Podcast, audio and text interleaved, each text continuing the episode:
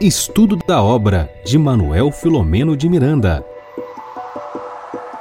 Nas fronteiras da loucura. Olá, amigos. Sejam todos muito bem-vindos, internautas. Denise Lino. Boa noite. Olá, Marcelo. Muito boa noite, amigo, amigos que estão nos acompanhando. E muito boa noite para a nossa Regina, que está nos bastidores aí, nos dando suporte, né? Acho que valeria nessa situação estar nos suportando, né? O gerúndio do verbo suportar, no sentido de nos dar apoio. Eu pensei exatamente nisso, sabe, Denise? Mas quando eu usei o verbo suportar, eu me coloquei na condição de marido, sabe? Se é que você me entende. Há que, há, há que dizer que a, a mulher casada, o marido acaba funcionando como outro filho, né? Dá um trabalho. Mas ela está aqui duplamente nos suportando. A mim, né? A você é uma delícia, é uma alegria. Bom, e lá vamos nós. Sempre gostamos de iniciar as nossas lives comentando o protagonista da noite e a nossa Denise Lino com o seu é, vintage, a, nossa, a sua capa vintage. Olha aí que delícia, todo marcado, todo cheio de apontamentos, né? Todo Bom, costurado, já colado. É, você sabe que o meu livro dos médios está assim, eu acho que eu já abri ele umas 3 mil vezes, mas o Divaldo disse para gente que o livro bom é o livro gordinho, é o livro quase obeso, né? A gente compra ele, ele está assim, flat, fininho. Aí a gente vai abrindo. Esse aqui já está com, com, um monte de marca, que abre um monte de vezes. Livro foi feito uhum. para ser usado, para ser marcado, uhum. para sofrer anotação. Livro não é peça de museu, gente. Livro foi feito para usar. Usem. É isso, Denise. Esse riscado aí você entende melhor do que eu. É, na minha área, a gente costuma dizer que é uma das tecnologias mais adaptáveis da história da humanidade, é o livro. E de fato é, né? É, de fácil transporte, reciclável, né? ecologicamente, em muitos casos, é, já correto. Né? Então, o livro é uma tecnologia, tá? um grande companheiro, um grande amigo. É um grande amigo. É... E é com esse grande amigo que nós vamos é, conversar, né? Falando, aliás, falando de amigos, vocês sabem que entre nós, a guisa de introdução das nossas atividades, como prece, a gente usa esse outro amigo aqui. Trata-se da obra Vida Feliz, um livro escrito por Joana de Ângeles, que se serve da mediunidade do nosso estoico, intrépido, augusto Divaldo Pereira Franco. E na mensagem que nós separamos aqui é, da noite de hoje, eu vou pedir a nossa Denise, a nossa soprano, né, vem do italiano sopra por cima, aquelas notas suplementares superiores lá do pentagrama, as notas agudas. Se bem que eu acho que você é contralto, viu? Mas vamos deixar isso para depois. A nossa Denise Lino vai fazer a nossa prece de início das nossas atividades. E Joana de Ângeles nos diz assim na mensagem de número 57. Canaliza bem a tua energia, a fim de que se não te converta em presunção e violência. Podes e deves ser enérgico, nunca, porém, agressivo. É justo que te sintas jubiloso com os teus recursos. Todavia, não te tornes jactancioso. Quando a tentação do revide perturbar-te o discernimento, reage e atua com severidade, entretanto, sem exagero. A força que edifica também derruba. Os fortes e temperamentais terminam os dias com os nervos em frangalhos e a sós. Vamos vamos orar. Então, com essa mensagem e a sua respectiva leitura, que fez com que acerenássemos o nosso coração, desacelerando-nos das atividades deste dia, nós nos elevamos em prece a Jesus, gratos pela nossa energia. e rogando a Ele, o governador da terra, o direcionamento para que possamos entregar bem no, a nossa energia naquilo que é construtivo para as nossas vidas. E te rogamos ainda, Senhor, te rogamos por todos os que sintonizam com a nossa atividade nesta noite e com o mundo, para que exista paz em todas as latitudes. Ser conosco, Senhor, hoje sim. Bom, queridos amigos, é buscando essa paz que a nossa Denise Lino é, se serviu ali muito bem na nossa prece, que nós estamos aqui conectados no ideal de serviço. E eu já captei na mente da Denise, já captei, veio lá da Paraíba para cá, para São Paulo, a, o nosso lembrete aos companheiros irmãos que estão retransmitindo esta live conosco. Gosto sempre de lembrar, quando a gente fala de retransmissão, que os diversos players, nossa, fica bonito falar assim, né? os diversos players de transmissão, nós não somos concorrentes, nós somos amigos de um ideal de serviço. Bom, eu vou já com muito afinco, com muito gosto, como, como dizia minha avó, com muito gosto e com muito apreço, passar a palavra aqui para a nossa Denise Lino, que vai é, fazer, dar início, ela vai passar a primeira, vai colocar a primeira marcha para impulsionar esse automóvel chamada de live número 26 do capítulo 21. Bom, eu vou deixar para a Denise falar desse assunto. Está contigo, Denise. Ok, Marcelo, muito obrigada.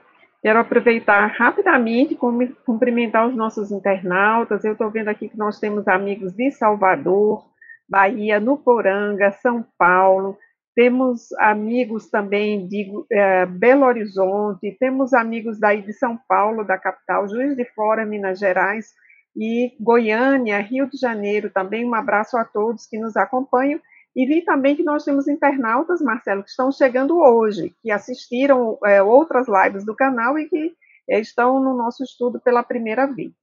Então, para que nós possamos situar todos os que estão nos acompanhando, nós estamos no capítulo 21 da obra Nas Fronteiras da Loucura, obra essa do Manuel Filomeno de Miranda, psicografada por Divaldo Franco. A essa altura, né, nós já estamos aí na metade do livro, mais ou menos. É uma obra do ano de 1982. Estamos a 10 capítulos do final, portanto, nós já fizemos aí, como diria o Marcelo, duas terças partes do livro. Estamos entrando agora na terça parte do livro e é muito importante que nós entendamos a trama é, que aparece no livro, as tramas secundárias, para que nós possamos extrair, a partir do que é a narrativa dos casos, os significados mais profundos e os ensinamentos mais profundos que o Filomeno de Miranda, com muita gentileza, é, retrata para nós. Então, vou pedir para a nossa querida Regina que está na técnica hoje nos apoiando, colocar a nossa projeção para que façamos uma breve é, revisão.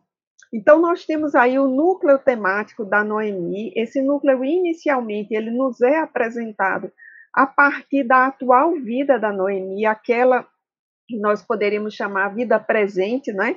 E ela estava numa situação em que se colocar como filha do Arthur Figueiredo, um acompanhante e colaborador do Dr. Bezerra de Menezes, estava também no papel de esposa de Cândido, né? E como o doutor Arthur havia desencarnado, então ela residia com a mãe Enalda e o esposo Cândido. Porém, ocorre um fato aí bastante inusitado, que é uma relação extraconjugal entre a sogra e o genro, que é um dos fatores que vai é, fortalecer, encaminhar uma ideia que a Noemi tem, e esse fato é um fato que torna-se é, preponderante, não é? aliás, predisponente, não é preponderante, a gente sempre traz essas duas informações aqui, não é, Marcelo? Todas as circunstâncias têm fatores preponderantes, ou seja, aqueles que têm um peso muito grande, e os que são predisponentes, ou seja, que podem é, encaminhar ou não. No caso da Noemi, essa situação bastante delicada, de um ponto de vista uh, moral, de um ponto de vista emocional, era um fator é, preponderante para a situação que nós estamos examinando, que é a tentativa de suicídio de Noemi. Porém, como sempre lembramos, na obra do Manuel Filomeno de Miranda, nada é por acaso. Então, essa situação que nós observávamos de um ponto de vista material, ela tinha também um componente espiritual, que era um obsessor que estava se utilizando da situação já construída pelos, pelos encarnados para dar curso a uma de seus objetivos, a um de seus objetivos, corrigindo aqui, que era um desforço, uma vingança em relação a Noemi.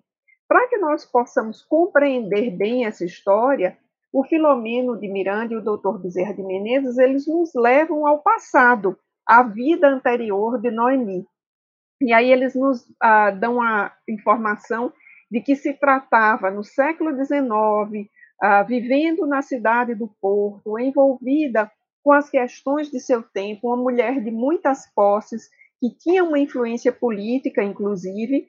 A Noemi era uma drama, uma dama, aliás, corrigindo, uma dama soberba e egoísta. E o Manuel Trindade, que é aquele que nós havíamos conhecido apenas como obsessor, naquele momento era um de seus inimigos políticos.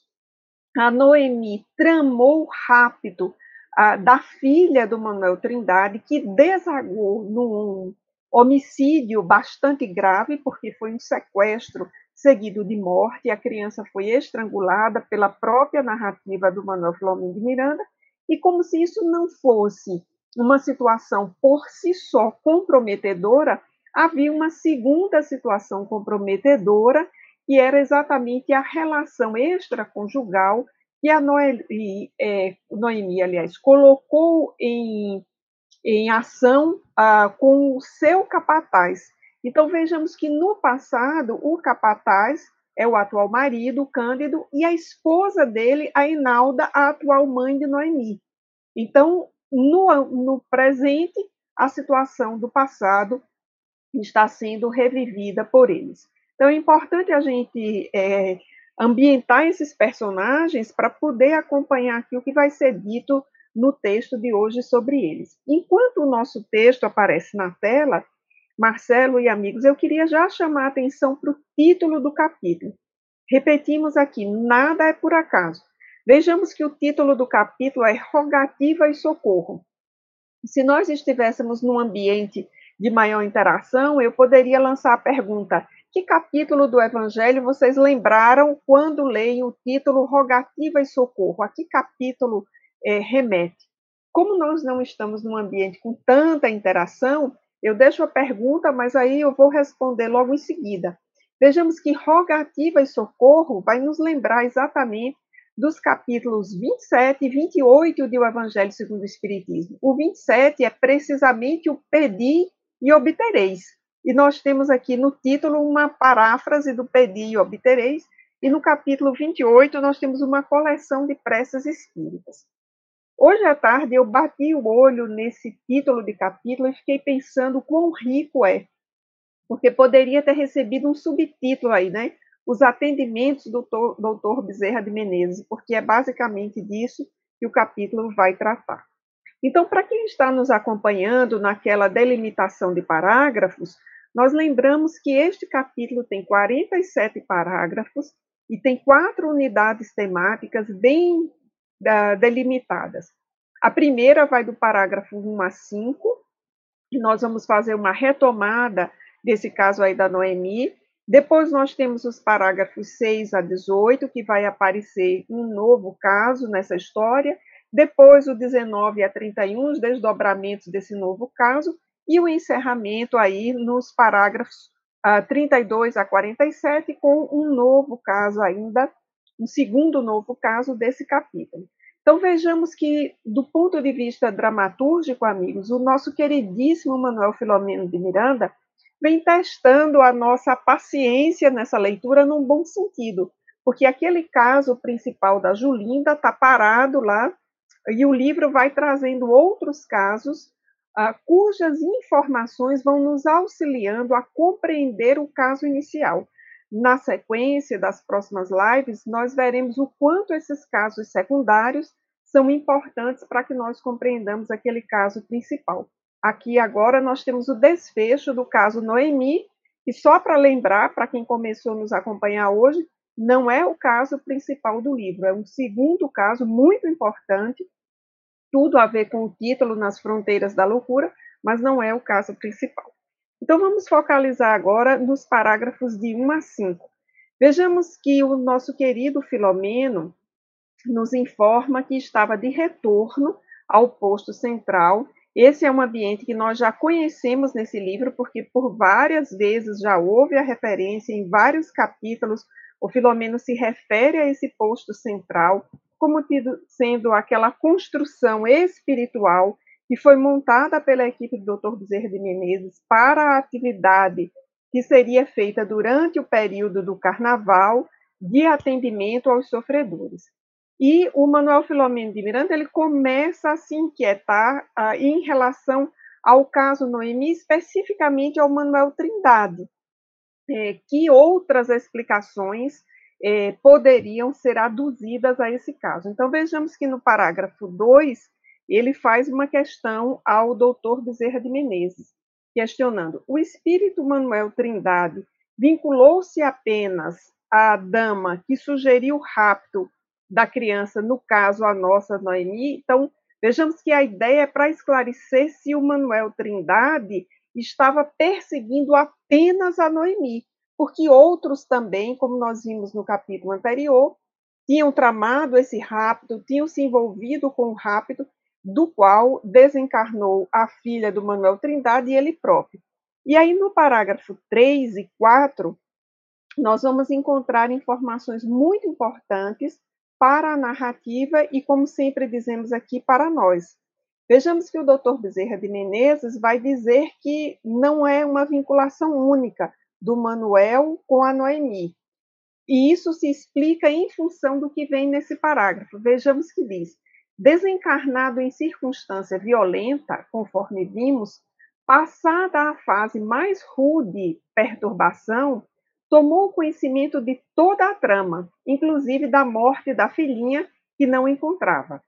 Temperamento forte, razão por que escolheu o partido absolutista, dado a atitudes extravagantes, extremistas, já mantinha rancor contra a viúva, ainda quando reencarnado. Depois de tentar o desforço contra os cinco adversários que lhe invadiram o lar mascarados sobre a sombra da noite, quando se defendera com alguns outros amigos que lhe guardavam a família, por temer represárias dos inimigos locais, vindo a perecer, inteirou-se de toda a conspiração, incluindo-a nos seus planos de vingança. Então, qual é a informação relevante que nós temos aí? É que o Manuel Trindade não vinculou-se apenas a Noemi. E vejamos que não é apenas o seu desencarne, mas é toda a sua vida. O Filomeno nos diz que ele tinha temperamento forte, era dado a atitudes extravagantes e extremistas e já mantinha é, rancor contra a Noemi, que era viúva na é, reencarnação passada. Então, nós já temos aí o componente de toda uma vida que, com o desencarne, aí foi potencializado.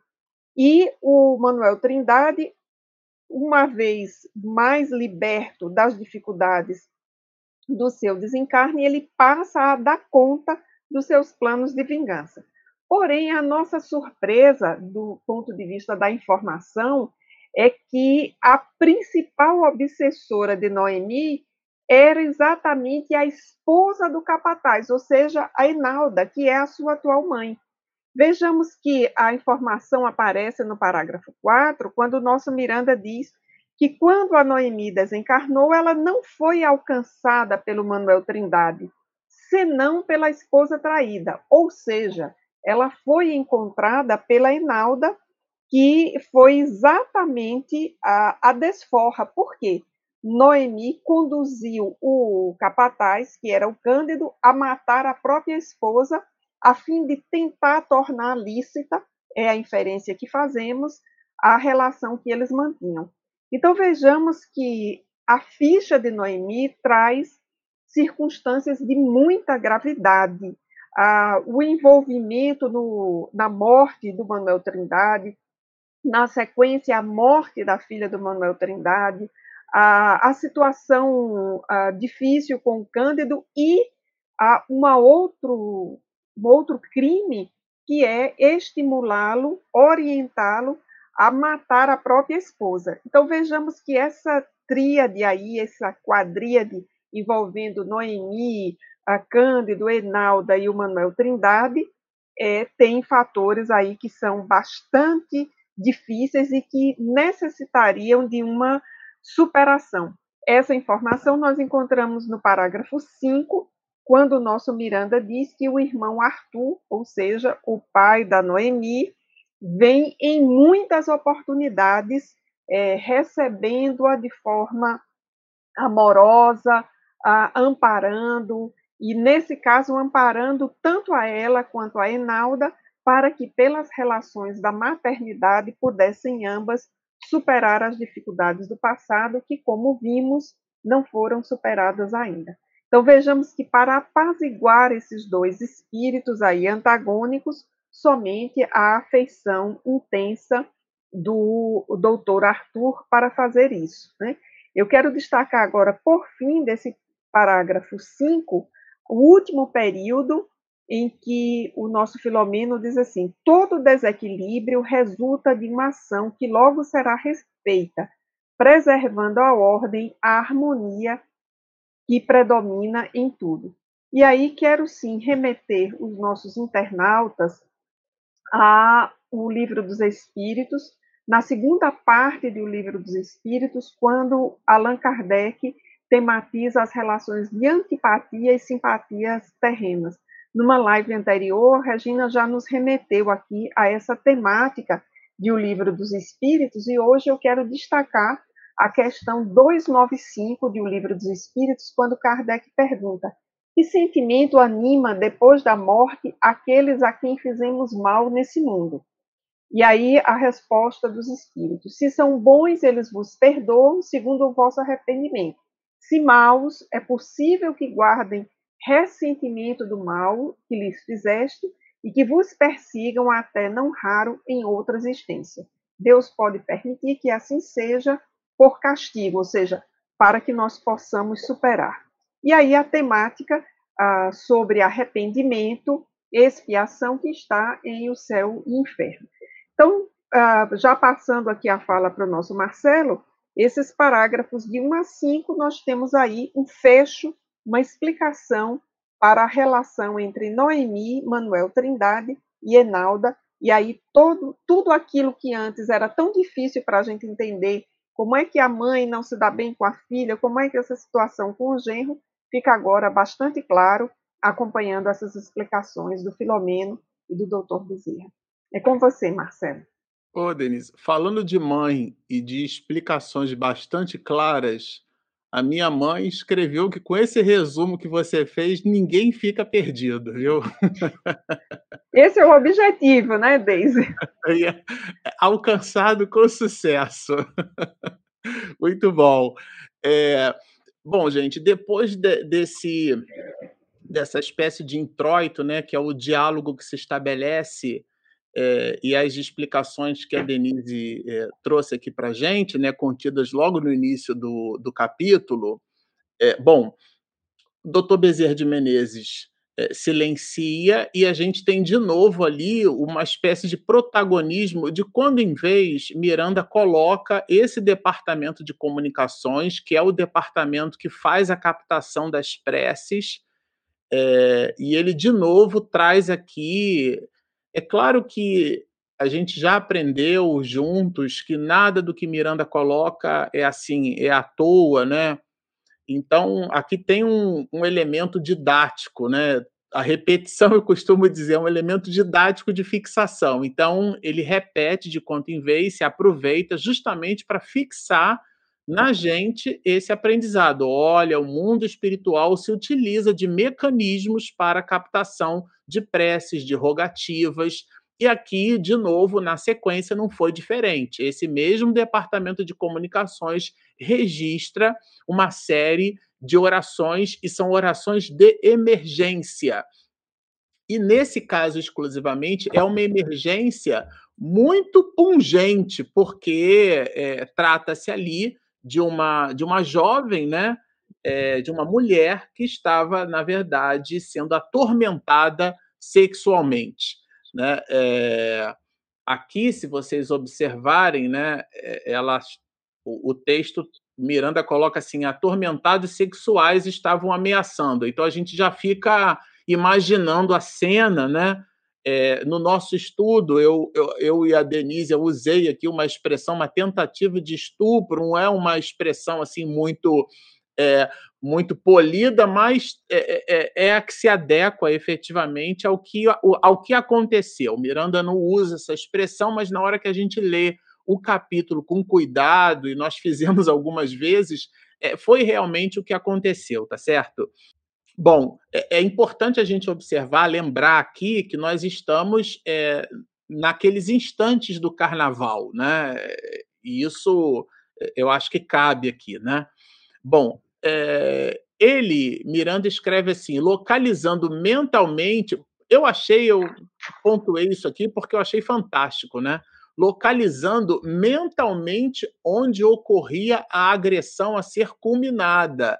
É como se fosse uma espécie de geolocalização tridimensional do fato, tomando a partir daquelas referências do centro de comunicação do mundo espiritual, exatamente a posição geográfica no plano R3, aonde aquela aquela, aquela cena se dava aonde aquela mulher se encontrava. E aí estavam os três ali, Arthur, nós, porque ele, Miranda, se coloca no plural, e o próprio doutor Bezerra de Menezes, que ele se inteirou da situação. E vejam, inteirou-se do que estava a suceder, passando a ação urgente.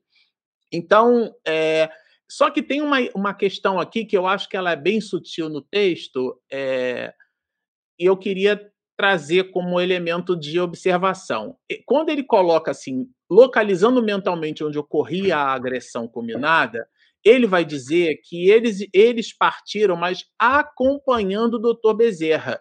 Então, quando nesse parágrafo, o que particularmente nós entendemos dele é que essa localização mental foi feita pelo doutor Bezerra e que Miranda e Arthur, então, uma vez que eles perceberam que Miranda sabia, que o doutor Bezerra sabia onde estava ocorrendo, doutor Bezerra foi até lá e, claro, eles foram juntos, né? É, bom, quando ele diz assim, se, se, ainda restasse dúvida nesse parágrafo, o parágrafo de baixo é, coloca a terceira a pessoa do singular, concentrou. Ele concentrou, ele quem? Doutor Bezerra de Menezes, tá certo? Concentrou o pensamento no Cristo e dirigiu a onda mental de alta carga vibratória sobre os agressores. Ou seja, é uma espécie de, é, de elementalização à distância. Eu achei assim é sensacional. Cada vez que a gente é, observa Miranda citando os feitos do Dr. Bezerra e o texto, ele é singelo, gente, mas ele mostra o poder dessa entidade veneranda, o poder mental dele, né? Concentrou o pensamento no Cristo. É como se ele buscasse, né? Aqui, claro, é uma analogia, mas como ele buscasse no alto ou inspiração através daquilo que, para o Dr. Bezerra de Menezes, representa a figura do governador do orbe, uma espécie de dínamo e com isso ele potencializasse as suas, as suas possibilidades e emitisse então essa onda mental que Miranda coloca de alta carga vibratória, né, sobre esses agressores. E ele com isso, o Dr. Bezerra de Menezes com isso, ele conseguiu conter a vontade, conseguiu controlar aquele impulso né, daquela, daquela ação, né? Carregou-lhe, vejam, carregou-lhe é, enérgica vontade bem controlada. Então ele realmente ele ele é, interrompe esses violentadores. Então realmente aqui trata-se de um cenário, né, de uma tentativa aí de estupro, tá? Sob a imantação mental que o escolheu. Então, é realmente o Dr. Bezerra de Menezes produzindo influxo vibratório sob a mente daquelas pessoas, né, desses agressores. Esses agressores afrouxaram os membros sem poder conter a vítima. Eu vou de novo destacar o poder espiritual do Dr. Bezerra de Menezes. Isso colocado talvez de uma outra forma, pode parecer até algo fantasioso, sobrenatural, mas isso Allan Kardec já retirou de nós quando ele coloca no capítulo 2 da parte primeira do livro dos médios, do maravilhoso e do sobrenatural. Então, é, parafraseando aqui Camille Flammarion na obra Deus da Natureza, nada está sobre a natureza, portanto, não existe nada sobrenatural. Tudo está íncito em a natureza. O que acontece é que, eventualmente, aquele fenômeno nós não o, o conhecemos, o fenômeno. Eu estou aqui lendo um livro, né, de Isaac Newton, Ensaios Filosóficos da Filosofia Natural, e até então é, esses postulados matemáticos de Isaac Newton, que a gente conhece como as leis, né, a lei da gravitação, a lei da inércia, que muita gente entende como sendo uma coisa parada, mas inércia não tem nada a ver com isso, é, até então elas eram colocadas de uma forma como é, miraculosa, como fantasiosa. No século XIII, por exemplo, a gravitação era encarada como sendo um desígnio da divindade e que eventualmente nós não poderíamos explicar.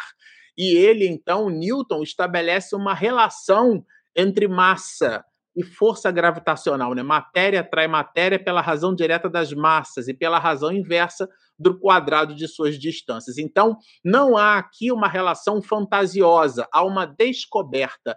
E é interessante porque a ciência, quando faz descoberta, ela não cria, ela descobre. Descobrir é tirar o que está coberto. Quando você faz um bolo, minha avó fazia bolo de fubá, e aí dizia que comer o bolo quente dava dor de barriga, né? E botava o bolo ali para esperar pelo menos os esfomeados, né, esperarem o bolo esfriar um pouquinho. E ela adivinha com essa que o bolo dava dor de barriga se comesse é, quente. E colocava o que? Um paninho, mas todo mundo sabia que o bolo estava ali pela silhueta do paninho. O que a ciência faz é tirar o paninho, porque a silhueta dá pistas do que seria aquilo é, cientificamente falando. Então, nós não criamos, nós descobrimos. E o espiritismo, ele dignificou os processos de comunicabilidade dos espíritos, que é um dos princípios basilares da doutrina espírita, princípio esse que Miranda coloca aqui através da força espiritual hercúlea desse benfeitor espiritual brilhante, o Dr. Bezerra de Menezes. Então, é essa movimentação. Então, não há nada aqui de sobrenatural. Eu estou fazendo esse coan todo para trazer alguns elementos basilares de justificativa, porque pode ficar parecendo algo fantasioso, mas eles são plenamente explicáveis dentro dos alicerces que a doutrina espírita é, oferece para nós. Há aqui uma coercitividade psíquica pelo tônus vibratório, pela potência mental expedida pelo Dr. Bezerra de Menezes, né? São frequências como, por exemplo, os satélites emitem, né? Comprimentos de onda muito curto e a frequência muito alta. Quem tem um decodificador de TV por assinatura em casa, é só encostar a mãozinha ali, você vai ver que ele está muito quente, a frequência ali está altíssima quando ele recebe aquele mesmo sinal. Aqui, analogamente, claro, trata-se de uma comparação, é essa potência mental, esse dínamo mental que o Dr. Bezerra de Menezes possui e que Miranda sutilmente coloca num texto assim, aureolando, né? Trazendo aqui elementos é, para nossa reflexão sobre essa grandeza, sem, sem pôr é, um texto é, muito sobrenatural sobre o tema, porque de fato é uma potência natural do espírito conquistada pela evolução espiritual dessa entidade veneranda. Bom, ele não bastasse essa ação sobre os agressores, ele ainda eu, em lives anteriores, citei o Dr. Bezerra como sendo um quitaro do mundo espiritual, trata-se quitaro ali de um multi-instrumentista, ele possui múltiplas possibilidades, espiritualmente falando. Não bastasse elementalizar os agressores, ainda sinaliza, ainda telementaliza um motorista de uma viatura, de um policial, que Miranda aqui chama de rádio patrulha, e chama mentalmente e com vigor Está escrito ali no final do parágrafo. Não chama somente, e a gente já aprendeu que os, os adjetivos e substantivos construídos, colocados por Miranda, têm o seu valor específico. Não somente chama, não somente sintoniza, sintoniza com vigor e sintoniza o quê e a quem há policiais que estão numa rádio patrulha. E, e, acontece na, na sequência, né, ele coloca aqui um advérbio de modo, a sirene aberta anunciou a passagem do veículo, e claro, aqueles malfeitores que estavam ali tentando né, fustigar a menina, vou usar uma expressão nordestina, é, eles, ó, numa expressão agora é, carioquês, metem o pé, como se diz aqui no Rio de Janeiro. Eu acho que tem uma outra expressão, Marcelo, no bom sentido e respeitando o texto do Filomeno. Eles vazaram. vazaram. É. Muito bom. Então, eles, como lembrou Denise muito bem, vazaram. O doutor Bezerra de Menezes fez a contenção dos agressores, incitou, né? É, é, sintonizou com, com um policial da Rádio Patrulha com vigor a sirene foi aberta e eles, ó, meteram o pé, vazaram. E claro, a jovem foi socorrida. Foi socorrida. Vamos lembrar que trata-se de algo que está acontecendo no, no, nosso plano aqui, né, que eu chamo de plano R3, no nosso plano material, e o doutor Bezerra de Menezes é que está fazendo essa orquestração dessa atividade, esse plano de socorro que veio através dos centros de comunicação por uma rogativa. Ele capta isso, identifica onde está, eles vão até lá, os três. Dr. Bezerra de Menezes vai na frente, né? Tudo indica pelo texto de Miranda. Ele então faz um esse quitaro do mundo espiritual que eu chamei, elementaliza, segura os agressores, bota o policial para ir até lá, abre serene, é barba, cabelo e bigode, como diz o barbeiro, né? Então, nesse sentido, a jovem sim passa a, a ser atendida. E um daqueles policiais, e, e, o texto colocando o tema assim, mostra que ele não estava sozinho. Aliás, de um modo geral, os policiais costumam ficar sempre em dupla, né? Às vezes em três, mas não estava sozinho o motorista, né? Então, um deles, né, é, comentando com os colegas, vejam que aqui o texto está com, no plural, ó, o comentário é, do motorista com os colegas, com os, enquanto eles conduziam os desordeiros, porque daí fizeram a apreensão dos rapazes e tudo mais. Nunca entramos nessa travessa. E aí um deles disse assim: de repente eu escutei uma voz me dizendo, né? Uma voz, vejam, uma voz, e aí de novo, não é por acaso, né, Denise? Vou colocar esse até em amarelo. Uma voz, de novo ele usa a expressão vigorosa. Faz questão de dizer que a forma como o doutor Bezerra de Menezes sintonizou com esse policial foi com vigor. Venha aqui. E aí, claro, né, obedeci prontamente. doutor Bezerra de, de, Menezes chamando dele, você acha que não dá para ir, né? Oh, oh. Olha, como Será? se diz no Nordeste, ligeiro. E não foi, não foi diferente com esse homem no Rio de Janeiro, mas eu acho que ele deve ser como eu, filho de nordestino, ele foi ligeiro. E aí, claro, o atendimento foi, foi prestado. E Miranda coloca um texto aqui que, eventualmente, lido com certo apressamento, e a gente tenta, quando estuda esse livro, sair do apressamento, nada de instalação de software, né? Next, next, finish. Vai avançar, avançar, avançar, concluir. Não. A gente lê, faz a pausa, lê de novo, faz a pausa. Esse texto, lido dessa forma, fazendo a pausa, ele poderia é, quase passar despercebido. Quase. Porque não passou. Porque os colegas desse rapaz, desse policial que comenta, fazem gracejo com ele. E Miranda anota o gracejo. E ele diz assim: os colegas é, chicanaram, fizeram gracejo, né? Ah, não me venha com essa de ouvir vozes, porquanto o único espírito que você conhece é o que vem é, do suco da cana. E claro, eles estavam falando aqui do destilado, estavam falando da cachaça, muito provavelmente. E eu fiquei assim, pensando, sabe, com os meus botões, como dizia a minha avó Maria. Por que Miranda colocaria um texto desse, ou colocaria esse gracejo no texto? É que nós somos criaturas, as mais das vezes, muito preconceituosas. Aliás, é, na, na, literatura espírita, nós vamos encontrar o próprio Dr. Bezerra de Menezes se manifestando num terreiro de umbanda como preto velho para dar uma mensagem para um companheiro. Então, os espíritos de ordem superior não têm pré-conceitos.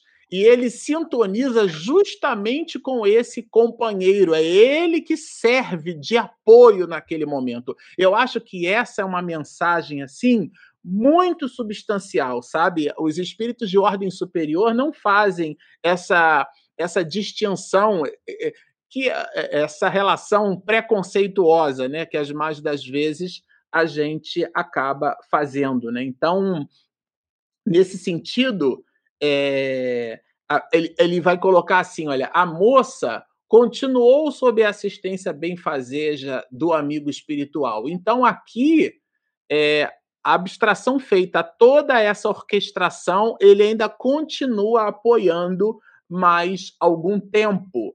Né? Então, é, aqui tem um ponto para o finalzinho do texto que os policiais pediram para que ela registrasse queixa. Vejam, trata-se de uma tentativa de estupro. E aí a jovem, tá?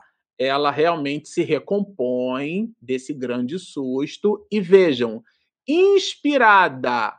Bom, inspirada por quem?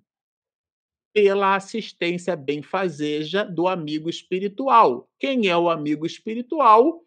O nosso Kitaro do mundo espiritual, o nosso doutor Bezerra de Menezes, o médico dos pobres.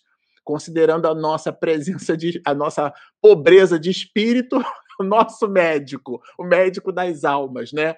E ela, claro, agradece, diz que tudo estava bem e tudo mais. Então, ela não registra queixa, né? E os policiais é, foram realmente levar os rapazes para o cárcere, para que não teve a queixa, mas ficou ali, como eu gostava de dizer para o meu filho, no cantinho da reflexão, vendo o sol nascer quadrado, que é como a gente falava no Rio de Janeiro, estavam, na verdade, ofereciam periculosidade para a sociedade e abstração feita. Aliás, foram pegos em flagrante, vamos dizer assim, então, os próprios policiais colocaram esses rapazes que já são classificados aqui, já estão classificados no texto como prisioneiros no cárcere. E aí, para que completassem o carnaval em recolhimento, né? justamente evitando mais danos a outras pessoas na sociedade. Bom, eu devolvo agora esse bastão virtual para a nossa Ultra Mega Power, Denise ah, Lino. Ok, Marcelo. Então, vamos seguindo aí com os comentários desse capítulo, que é riquíssimo. É, e eu estou olhando para o relógio e olhando para a quantidade de parágrafos, assim, para ver se a gente chega até o final hoje, porque de agora por diante nós vamos entrar na parte profunda do capítulo, que são as observações do Dr. Bezerra de Menezes. E eu queria aqui compartilhar com você, Marcelo, e os amigos que nos acompanham, um aprendizado que eu auferi, vou usar esse verbo que eu aprendi também com o nosso Miranda, um aprendizado que eu auferi deste capítulo e desse livro. Você destacou muito bem, o doutor Bezerra de Menezes não faz asepsia dos seus colaboradores. Então, aí nós acabamos de ver a colaboração de um policial. E eu cresci num ambiente em que nós tínhamos muito preconceito com os, com os policiais, como se fossem aqueles é, que fizessem maldades. Então, eu, eu, lembro muito das minhas reações na adolescência, E eu tinha um receio muito grande, acho que até hoje ainda tenho. E nesse mesmo capítulo, já adiantando aqui, nós vamos ver daqui a pouquinho o doutor Bezerra de Menezes inspirando um médico.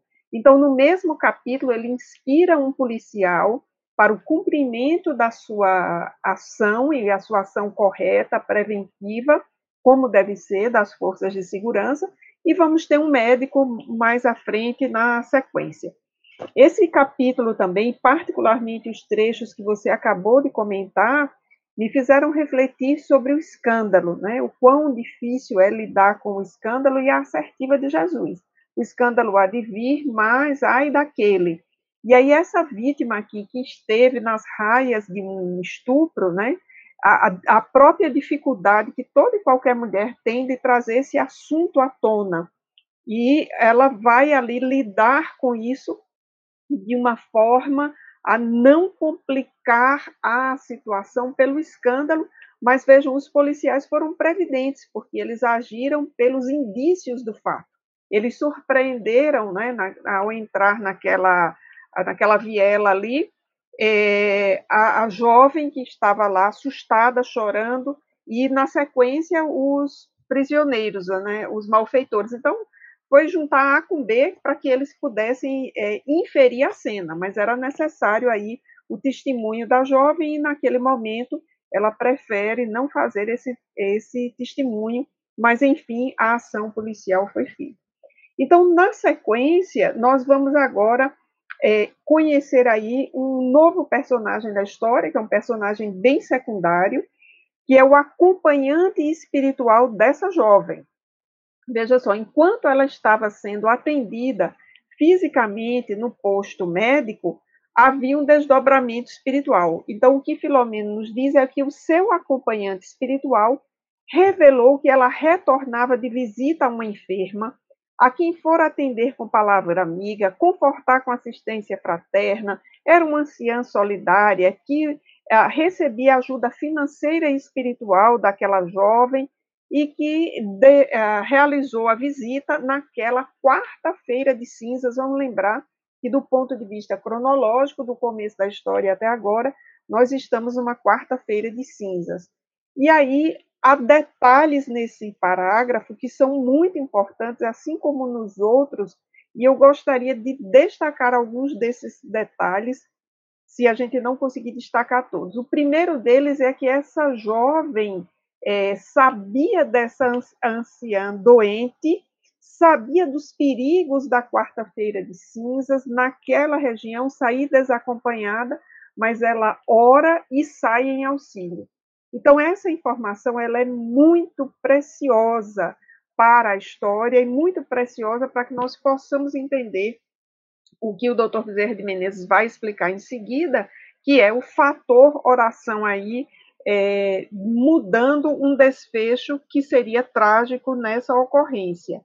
Então, além de ter ido à, à assistência daquela anciã, a jovem acabou demorando-se no retorno.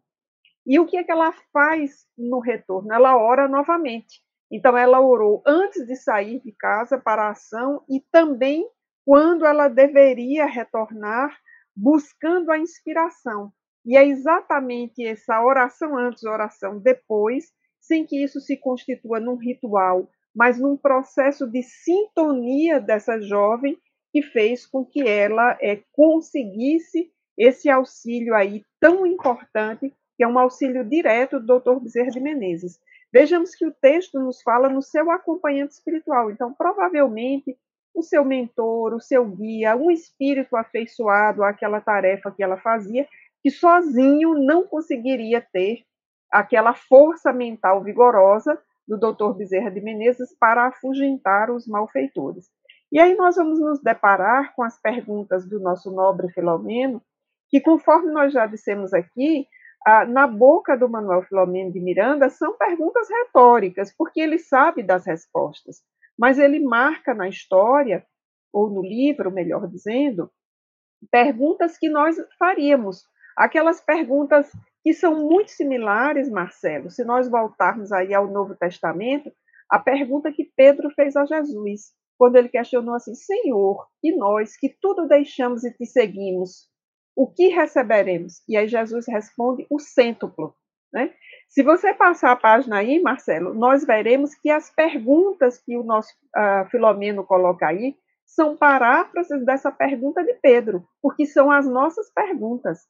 E seriam assim: mas Senhor, como essa jovem saiu de casa sozinha, foi visitar uma anciã, fazendo uma caridade e ela foi alvo ah, desse risco todo, como explicar isso? Então, são paráfrases claras. E aí nós vamos ter outros detalhes assim muito preciosos. Para quem estiver acompanhando por parágrafo, nós estamos no parágrafo 22 agora. A fala do Dr. Bezerra de Menezes, que vai nos remeter ao Pai Nosso agora. Vejamos que capítulo rico, Marcelo. A oração imuniza-nos contra o mal, dá-nos força para suportá-lo, mas não muda os nossos necessários processos de evolução. Eu me emociono de ler isso, porque veja qual é a paráfrase, né? O pai, o, a oração do Pai Nosso. Livra-nos do mal.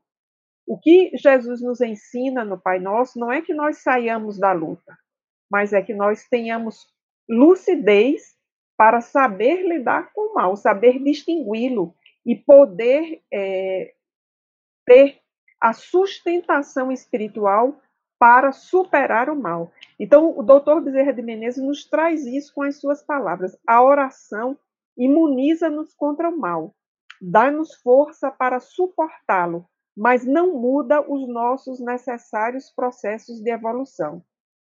Aí ele explica o caso da moça. Veja que primeiro veio a regra, serve para todos, serve para ela, para mim, para você, para quem nos acompanha. Aí agora vem a especificidade. No caso em tela, a irmãzinha afeiçoada ao bem e afervorada à oração, ou seja, ela não fazia oração da boca para fora, era um hábito consolidado, assim como nós temos o hábito de tomar banho, de uh, cuidar da nossa casa, enfim, isso era um hábito para ela. Recebeu a resposta ao seu apelo de forma positiva. E a narrativa anterior nos diz isso, que ante a situação ali em que ela já estava sendo ah, imobilizada é, pelos malfeitores, ela mantém a atitude mental de prece. Então, isso é muito importante para que a gente tenha essa experiência de qual é o nosso estoque mental, do o que é que nós temos para trazer à tona na hora da dificuldade. E aí a explicação para o caso dela, né? Libertou-se dos perturbadores da ordem, graças e graças à rápida aflição experimentada, anulou grandes e porvindouros sofrimentos que lhe pesariam na economia da evolução por erros graves cometidos na área da sexualidade e da prepotência que a infelicitaram, gerando muito dissabor naqueles que lhe sofreram os desequilíbrios. Ou seja, não é por acaso ela não estava naquela rua ah, por mera é, ah, visita a uma senhora. Vejamos que a logística divina, a logística sideral, nos coloca nos lugares certos, naquela aflição experimentada, aqui definida como uma rápida aflição, o que para ela pode ter durado uma infinidade, o Dr. Bezerra de Menezes avalia como uma rápida aflição, fez com que ela superasse um capítulo de muita dificuldade no seu passado. E aí, é, essa explicação nos permite entender a, a, ação daquela moça, o fato de que ela estava se doando ao trabalho da caridade, é, a prece que ela fazia, o seu trabalho edificante. Então, vejamos que tudo isso eram fatores que estavam ali servindo como atenuantes da sua folha corrida do passado. E aí eu quero aproveitar esses minutinhos que a gente tem para chamar a atenção da informação que vai estar no parágrafo seguinte, que é o 23, né, quando o nosso queridíssimo Filomeno, relatando a fala do Dr. Bezerra de Menezes, nos traz a seguinte informação: pelo teor mental e a alta dose de sincera unção da prece, os censores de seleção de rogativas registraram seu apelo, que mereceu atendimento, e porque da conduta reta fez jus à assistência do protetor espiritual que a atendeu até a nossa chegada. Então vejamos que ela não ficou sozinha. E aí nós temos de novo o seletor de preces, né? Selecionando uma rogativa. Por isso o capítulo se chama Rogativa e Socorro. É, nos faz remeter lá para o início, primeiro capítulo, seletor de preces, a mãe de Julinda. Nós temos aí o seu protetor espiritual que estava ali de alguma forma contendo também aquela situação até que o doutor Bezerra de Menezes chegasse e vejamos a síntese. Talvez esse seja o ponto alto aí da nossa observação. O próprio Bezerra faz uma síntese, como se dissesse, ó, se não entendeu nada, foca nisso aqui agora. Sintetizando, num momento de provação bem suportada, graças aos valores que já lhe pesam positivamente, libertou-se de largos testemunhos de dor e sombra no futuro. Então, esse é um caso que, diríamos assim, tem um bom desfecho porque a, a jovem que está aí na situação da vítima, uma situação aflitiva, né, consegue superar a atual situação e também organizar a sua ficha evolutiva. E eu vou dar um saltozinho aí, porque nós temos ainda bastante material do capítulo para destacar, mas essa fala do Dr. Bezerra de Menezes ela é muito importante, ela até mereceria que a gente demorasse mais tempo, nós vamos saltar aí para o parágrafo 25, que é novamente um parágrafo de uh, paráfrases, né? agora em relação à carta de Pedro, aquela primeira carta de Pedro, capítulo 4, em que Pedro vai dizer que o amor cobre a multidão dos pecados, vejamos que o doutor Bezerra de Menezes diz: o amor anula erros e pecados, preparando o ser para ser testado, superar os impactos desagregadores do comportamento sadio.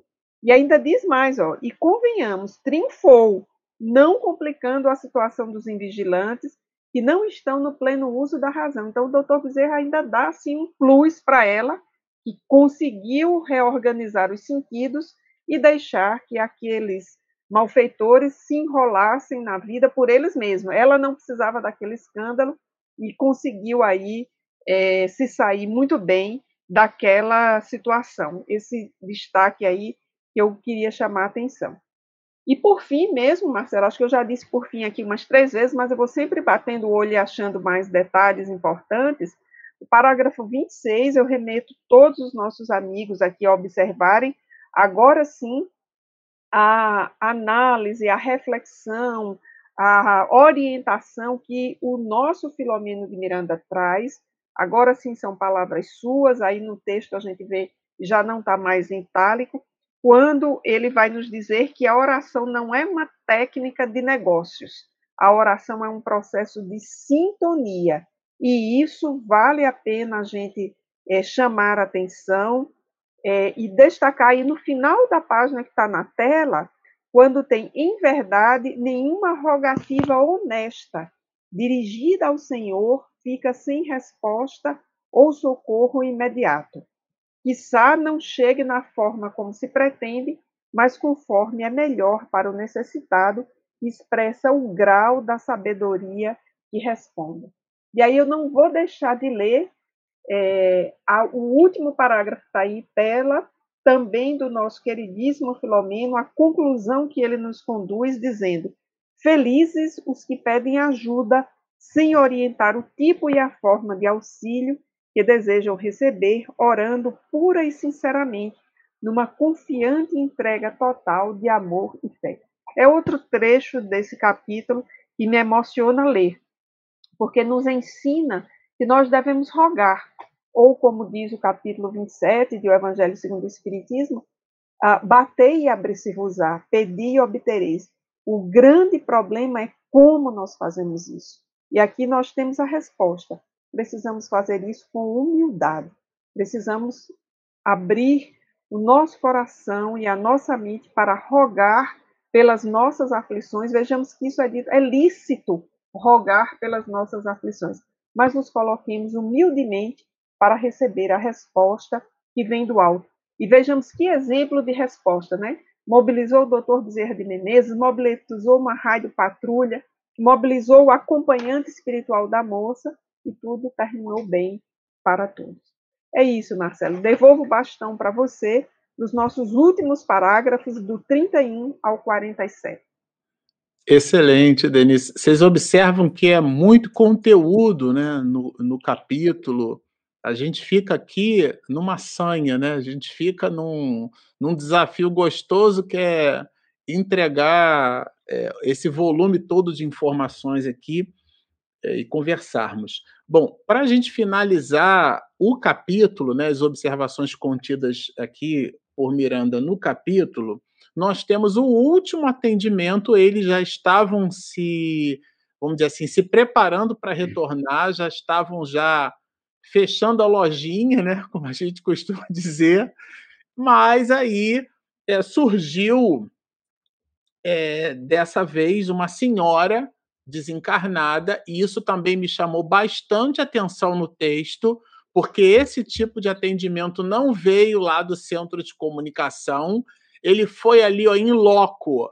A senhora não usou instrumento nenhum, ela foi ali, olha, é, direto, falar direto com o doutor Bezerra de Menezes, e aí Miranda sinaliza que é uma simpática senhora desencarnada, e essa senhora roga auxílio para a filha.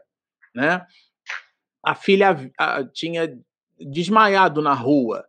E, e, e, lendo na sequência o texto, eu já vou adiantar aqui para vocês, na verdade, trata-se ali de um, de um processo de epilepsia, né? A minha avó Maria, a minha avó materna, era epilética, né? Então, às vezes, a gente é, precisa segurar a pessoa, tem uma forma de segurar. Eu me lembro que é, eu te, presenciei e, e, atuei, na verdade, era um garoto, né?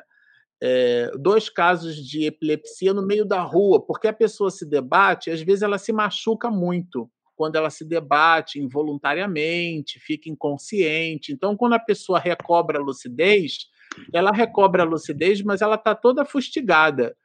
E, e, eventualmente, como a situação, a cena, né, a, a dinâmica é, pela qual é, isso se dá é, cria um constrangimento e as pessoas, de modo geral, tendem a se afastar. Como minha avó materna tinha algumas crises de epilepsia, a gente era meio que acostumado com isso. Não era muito regular, mas possuía essas crises. Aliás, eu estou até lendo um livro de Dostoiévski aqui que o personagem né, possuía crises de epilepsia, né, que ele chamava de um idiota, é, por, por, por, por verossimilhança. Mas, enfim. E aí, eh, nesse caso, é, era, era um caso desses, né? Porque as pessoas, de modo geral, elas se afastam. Então, é, e deve ter sido muito nessas condições que a mãe desencarnada foi buscar apoio né, do Dr. Bezerra de Menezes, que a gente já sabe, o nosso quitaro do mundo espiritual, ele sabia né, é, que ela possuía ali uma, uma, uma patologia nesse sentido. Né? Trata-se, olha, o doutor Bezerra de Menezes, do pequeno mal. Achei interessante essa ideia do pequeno mal, né? É como se fosse um, uma espécie de constrangimento, porque a, a doença em si ela, o, o, ela causa esse constrangimento, né? A forma mais suave de epilepsia, hein?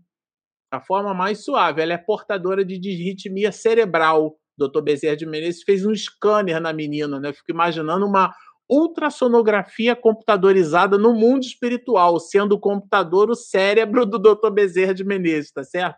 Então ele já fez um scan ali e já sabia já tudo, já disse que ela precisava de cuidados neurológicos. E claro, né, esse é um texto itálico, então a mãezinha ali não ocultou a aflição. E o doutor Bezerra de Menezes, no diálogo, pede para que ela se tranquilize, né? que o pai, esse é um texto que a Denise até eh, destacou, ninguém está desamparado, tá? É, toca nas têmporas do médico, atento, que ele registrou as vibrações, a vibração agradável, porque daí ela é conduzida, né, a, a, a essa assistência médica especializada, e aqui, de novo, é, há um, um, outro personagem que está sob a égide, vamos dizer assim, sob a inspiração do Dr. Bezerra de Menezes. E o homem, né, depois do atendimento médico, é, vejam, de formação ética relevante, certo? Aquele homem. É interessante essa, a, a maneira como o, o, como Miranda aborda, né? como ele adjetiva, como ele coloca as coisas. Ele nos faz perceber as circunstâncias para que a gente não tenha dúvida, né? eventualmente, do halo da, daquele ou desse personagem que ele coloca na história, né? Prontificara-se para o atendimento naqueles dias. Porque era um, era um profissional de saúde, era um médico que estava dando plantão, foi uma forma sofisticada, uma forma elegante que, o, que Miranda encontrou para dizer o seguinte: olha, o homem podia estar, tá, como muitos aqui, né, descritos no próprio livro, na farra, como a gente diz, no, no, no, o senso comum coloca, e ele estava canalizando o seu conhecimento científico, seu conhecimento médico para assistência. Né? Então, é... e o texto coloca isso: prontificara-se para o atendimento naqueles dias, quando a maioria, por muitas razões, prefere não fazer. Não, eu vou dar plantão, vou arrumar um jeito aqui de, de, de passar para outro, de pular a data do plantão. É um texto que não está explícito, mas está explícito. O homem deixou correr e atendeu e estava ali trabalhando, justamente, né? O juramento a Hipócrates que os médicos fazem, né? Da arte de curar. Bom, enquanto é, esse homem registrava, olha, o pensamento do Dr. Bezerra de Menezes. Então é mais um que sintonizou com o pensamento do Dr. Bezerra de Menezes, né? E ele foi buscando ele foi percebendo através dessa sintonia a, o, o, diagnóstico né, médico. Foi inspirado pelo Dr. Bezerra de Menezes, que fez o scanner antes. Vejam que taro, como é que o espírito é, né? Fez o diagnóstico antes, identificou tratar-se de uma epilepsia leve e, e inspirando o médico, produziu no médico, claro, usando o equipamento cognitivo do próprio médico, tá certo? De que aquilo tratava-se de uma epilepsia. E depois, né, o noivo aparece, tudo mais, né? Eu estou fazendo aqui um resumo leve para poder destacar justamente os pontos altos, né? Ele recomenda que esse noivo, então, leve a, a, a jovem né, para casa, evitando ali grandes e novas emoções. E depois que ela fosse submetida a exames, né? Aqui ele fala do ele eletroencefalograma e tudo mais. Bom, ao final, o texto está em itálico, porque justamente é a, voz de um. Não é a voz de Miranda, a narrativa de Miranda, né? Não sou adepto de religião nenhuma, diz o homem. Então é alguém assim, vamos dizer assim, agnóstico, né? não é. No entanto, aí tem as adversativas. no entanto, tenho clientes com o mesmo problema. Qual o problema? Esse da, da epilepsia. E o que é que aconteceu com ele? Obtiveram resultados excelentes. Não foram resultados só, foram resultados excelentes. A partir do que? Participando de sessões espíritas. Aqui não está escrito, mas está escrito. Muito provavelmente inspirado pelo próprio Dr. Bezerra de Menezes, ele se serve desse equipamento mental do médico que coloca ali a sua própria experiência. Não sei o que o senhor é, e ela acharão disso, porque na condição de médico, né, é uma opinião, é, um, é uma devolutiva que não está no CID, né? Então, seria de bom alvitre levar a um centro espírita bem organizado. Vejam que aqui, de novo, Miranda faz uma adjetivação. Não é qualquer centro espírita, é um centro espírita bem organizado. E aí ele conclui: é, daqui a 30 ou 40 minutos, ela vai poder ir embora para casa. A mãe agradece e tudo mais. E o doutor Bezerra de Menezes, ao final, nos diz a todos assim: é melhor, às vezes, lidar com quem diz não ter religião. Gente, eu quando li isso aqui, eu li, reli, li, reli, a gente comentou no nosso estudo, porque realmente é sensacional. É melhor, às vezes, lidar com quem diz não ter religião e ama o próximo servindo do que com aqueles que se dizem religiosos, não amando o próximo e explorando. Eu me lembro muito de uma de um talk show que o Divaldo Franco participou, na verdade, era uma entrevista do Jô Soares, né? onde o Divaldo nos diz assim: Eu prefiro muito mais um ateu honesto do que um religioso hipócrita. Era a fala do, do, do, nosso querido Divaldo, que foi ovacionado no palco. O próprio Jô Soares aplaudiu, porque realmente é, é, é, é muito interessante essa reflexão, tá certo?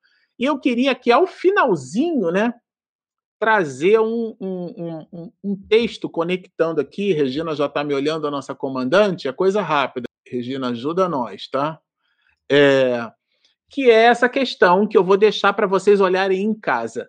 Por que indício se poderá reconhecer entre todas as doutrinas que alimentam a pretensão de ser a expressão única da verdade a que tem o direito de se apresentar como tal? recomendo, deixo essa questão porque ela está altamente conectada com essa palavra final do Dr. Bezerra de Menezes. Então, sem mais delongas, vou pedir a nossa comandante para soltar a nossa vinheta de perguntas e respostas. Momento de interação. Perguntas e respostas. Pronto, e lá vamos nós, Marta Osório. É, eu vou aproveitar, vou falar e dizer duas coisas, aliás, três. Vou responder a Marta também nas três coisas. Eu acho que o nosso momento já é perguntas, respostas e comentários. Né? Os nossos amigos já estão trazendo os comentários. Tem uns comentários tão interessantes de amigos que estão testemunhando, que estão aprendendo com o Filomeno, que estão mudando sua visão em relação à vida. Eu acho isso muito positivo, sabe, Marcelo? Às vezes não é uma questão, mas um comentário desse tipo é um feedback muito importante para a gente que está aqui no, no trabalho. Então, essa é a primeira observação. A segunda, vamos aqui para Marta, e ela faz referência a você quando você citou a sua avó Maria, que eu acho que a avó Maria já é uma personagem desse estudo, sabe? Você cita tantas vezes que ela já é um membro do grupo, é, que comer bolo quente, chupar manga com leite, que se fazia mal. Na verdade, a Marta está dizendo, sobretudo no caso da manga com leite, que isso é um resquício do nosso processo de escravidão. Os nossos escravos viviam muito mal e não podiam misturar as duas coisas porque ou comia uma ou comia outra, né? Então, isso já faz parte é, do nosso estudo, da nossa cultura, nós já conhecemos isso, Marta. Então, nós agradecemos. E a outra coisa que eu queria dizer, já que eu estou com a palavra, é que para a gente entender que nada é por acaso na obra de Filomeno. Vejamos, Marcelo, que correlação importante. Nós tivemos nesse capítulo o caso dessa jovem que viveu uma tentativa de estupro e ela tem um passado quase tão difícil quanto o de Noemi. O doutor Bezerra de Menezes apresenta esse passado no parágrafo 22 do livro. E ele diz assim: sinceramente consciente da necessidade de depuração, ante a luz do conhecimento espírita, dispôs-se à renovação pelo amor, pela ação do trabalho edificante, granjeando méritos. E segue. Qual é a correlação com o caso Noemi? É que Noemi opta pelo escândalo. Então, nós temos duas personagens no livro colocadas quase lado a lado, par a par, e tomam atitudes diferentes. Por que, é que o Filomeno faz isso? Para mostrar, para nos ensinar que nós podemos também tomar a atitude da melhor escolha. Nós podemos optar por não nos envolver no escândalo, pelo escândalo que foi o que a segunda personagem fez. Ela não se envolve. É claro que aqui ninguém está advogando que, ante uma situação de tentativa de estupro, fiquemos calada. O que nós estamos dizendo a partir de Filomeno é que cada caso é um caso e em cada um deles nós podemos optar pelo melhor. Eu queria fazer esse link, Marcelo, para que todos percebamos que os personagens não entram no livro por acaso. Não é um outro caso porque é mais um. É um outro caso porque traz uma elucidação. E o último que você apresentou, que é o da senhora desencarnada que pede pela filha, o foco ali não é exatamente a filha, mas é o médico que é inspirado, porque antes tinha um policial inspirado. Então vejamos essa correlação no livro de Filomeno. Eu acho que é o que torna esse livro bonito, brilhante. Brilhante para todos nós. A mamãe está sempre por aqui. Podemos dizer que o policial que ouviu a voz vigorosa do Dr. Bezerra de Menezes era médium audiente? a resposta bem objetiva é não. Não podemos dizer. Nem todo mundo que vê um espírito é médium. Nem todo mundo que ouve uma voz é médium. Então, isso está muito bem descrito no capítulo 16 da parte segunda do Livro dos Médios, no quadro sinótico. Aliás, o próprio o Allan Kardec coloca aparição de pessoas vivas. Se você vê um espírito, por favor, não mate a pessoa. Ah, não, eu vi um espírito, então é, é uma alma do outro mundo. Pode até ser do outro mundo, mas pode ser desse. E pode ser alguém com desprendimento parcial pelo sono, podem ser muitas as circunstâncias. Não necessariamente, isso é bem apropriado. A pergunta de mamãe é bem apropriada, porque a gente já coloca tudo na conta da mediunidade e não é. O intercâmbio entre almas é o processo de comunicação natural. Essa tese não é minha, de André Luiz, está em evolução em dois mundos. Desde os seres primordiais, as mônadas, as gônadas, para quem gosta de biologia, os seres eucariontes e procariontes. Que é que significa isso? Os seres com ou sem estrutura nuclear pré-definida. Aqueles em que o código genético está encapsulado no núcleo da célula ou nos filamentos mitocondriais abstração feita a essas questões, o ser unicelular, aonde o princípio inteligente estagia, na tese de André Luiz, movimentou o seu primeiro processo de comunicação através da membrana celular, que é o tato. O tato, as relações táteis, foi o primeiro processo químico de comunicação do princípio inteligente que nós desenvolvemos. Então, comunicar-monos uns com os outros, não tem relação direta, eventualmente, com mediunidade. É um atributo da alma o processo de comunicação. Vamos para a próxima. Essa é sua, minha amiga. Isso, o nosso Daniel, que sempre nos acompanha aqui, não é? Então ele pergunta: na intervenção providencial dos benfeitores, salvando do atentado sexual, a, contra a irmã em estudo passa-nos a certeza de o quanto somos protegidos pelas entidades amigas em ocorrência de malfeitores, e aí a resposta a gente poderia aqui trazer Paulo, né? Estamos cercados por uma nuvem de testemunhas. Sempre os espíritos ah, que nos acompanham, os espíritos benfeitores, nos tiram, Daniel, das maiores enrascadas sempre. E eu diria que eles nos tiram muito mais do que nós podemos supor ou de que pode uh, contabilizar a nossa vã percepção? Então, a resposta é sim, Daniel, com certeza eles nos uh, conseguem é, retirar, intuir das situações com os malfeitores. A Rose, Rose Frederico pergunta assim: existem pessoas que rezam terços e outras orações de forma decorada, por hábito. Seria possível que esse tipo de socorro espiritual alcance essas pessoas no momento de perigo, dor, medo ou angústia? É, Rose, a sua pergunta ela traz relações que a gente chama em filosofia de relações é, subjetivadas. O que é que significa isso? Falam do sujeito, porque aí a gente estaria fazendo uma, uma avaliação do sujeito. É, se nós tomássemos, por exemplo, o, o Evangelho segundo o Espiritismo, no Evangelho, Allan Kardec apresenta ali um conjunto de preces, né? Preces pelos sofredores, prece, prece pela pessoa que ora, prece pelo, por, é, pelo, pelo obsessor, tem preces pelos suicidas, tem um monte de preces. Ali, o, a, a, a, o próprio governador do orbe trouxe uma oração, oração dominical, né, que vem de, é uma palavra em latim que significa oração do Senhor, né? É oração que a gente pronuncia no domingo. Então, nesse sentido, nós temos templates de preces. É, é, são, são receitas do mundo espiritual. O que a gente aprende é que, em cima desses modelos, é, eu posso pedir? Posso. Eu posso louvar? Devo. Eu posso agradecer? Nossa, por favor. Então, Jesus nos ensinou, e à medida que ele estabelece para nós um formato de pedir, louvar e agradecer, a partir do momento em que a gente olha nos textos bíblicos como os personagens da história da humanidade reverenciavam a divindade, pediam, né, é, é clamavam, louvavam, nós vamos estabelecendo conexões e abrindo a boca da alma.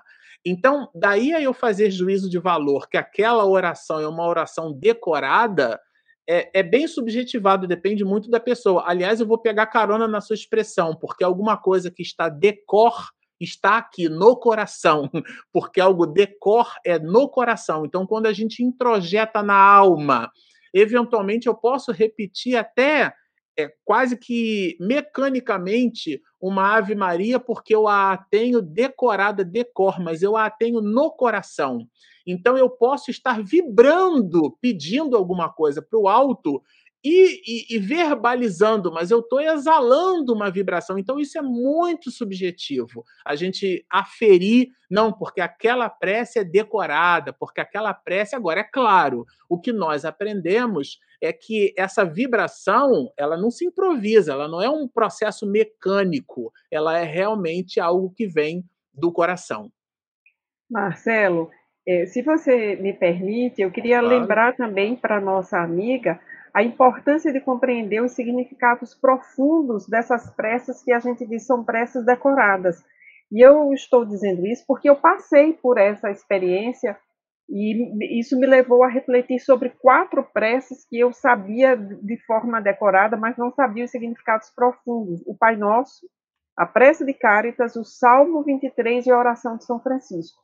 Então eu, eu mergulhei num, num período que eu diria foi um dos melhores da minha vida, refletindo sobre essas orações, e inclusive a prece de Cáritas, que eu não sabia toda a sequência, o esforço de meditá-la e de decorá-la mesmo, saber decor, decorada, para que eu tivesse um bom estoque na minha vida para as horas difíceis, porque chega um momento na nossa vida em que as aflições tão, são tão grandes que a gente não consegue improvisar bem uma prece. Então, numa hora dessa, sacar, por exemplo, de memória o Salmo 23, compreendendo o sentido profundo de cada uma daquelas palavras, isso nos conecta com a espiritualidade, sem dúvida nenhuma. Então, ah, eu acho que você foi muito feliz, Marcelo, quando você diz a experiência subjetivada.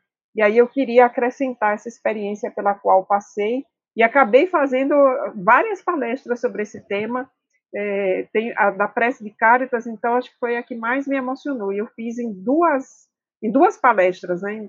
não dava para fazer numa só. Muito bem lembrado. É uma delícia imaginar que Davi era um pastor de ovelhas, por isso que isso. ele orava desse. O Senhor é meu pastor, que delícia.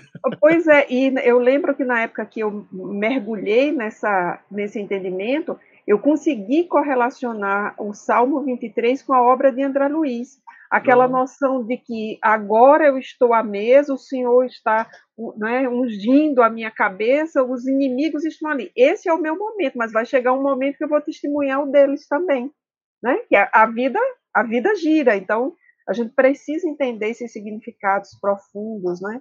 É muito bonito tudo isso.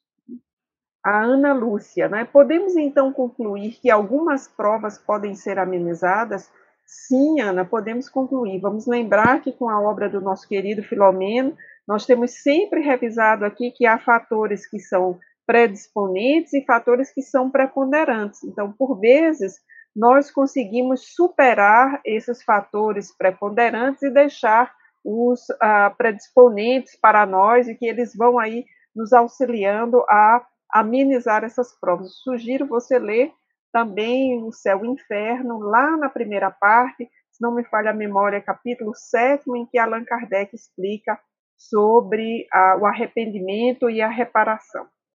Nós é, terminamos as nossas perguntas, mas existem quatro é, considerações dos nossos internautas que a gente vai colocar. A primeira delas, a Regina é, é pediu para a gente pôr luzes aqui, a do Anderson.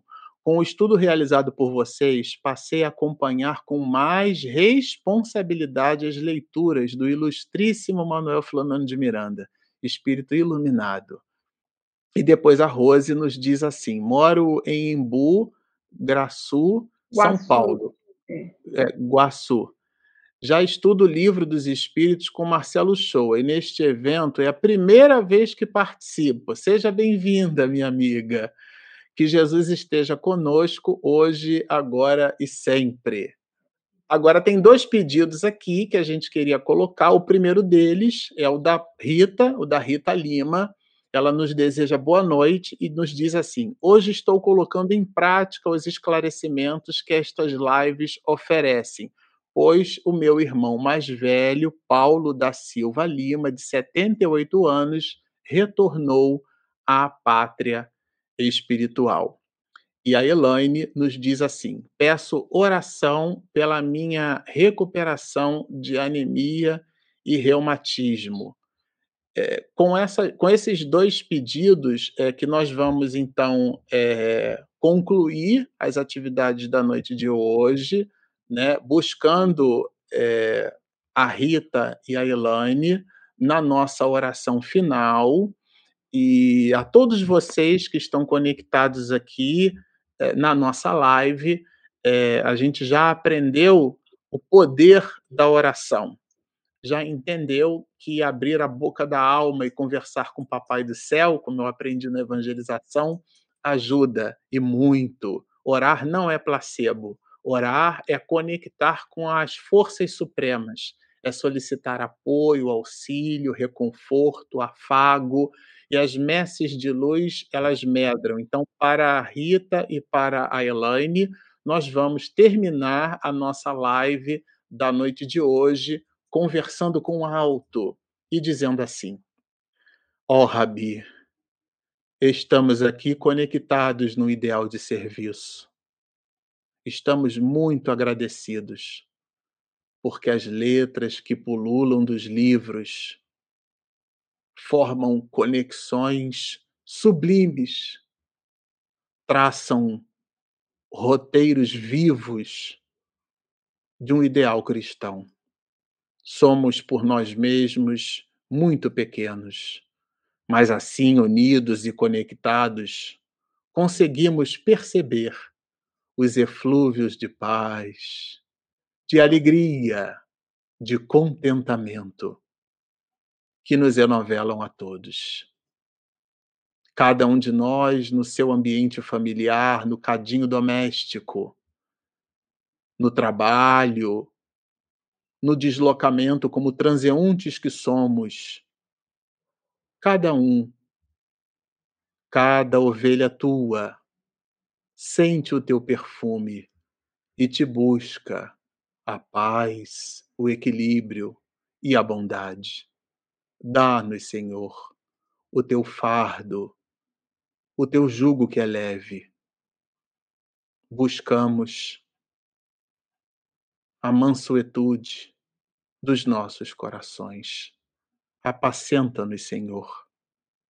Solicitamos que do alto os teus eflúvios de paz que medram do laboratório do mundo invisível possam envolver estas almas que, conectadas conosco, buscam a Ti, ao Teu ideal, ao exercício do amor. E assim, reverenciando o nome de nosso Pai, esta consciência cósmica, universal, galáctica, este amor supremo, cujo hálito percebemos no cotidiano através dos teus prepostos de luz, Rabi, que se fazem presentes pela misericórdia que ainda não compreendemos. Reverenciando nosso Pai, nós te pedimos que tu estejas conosco, hoje, agora e sempre.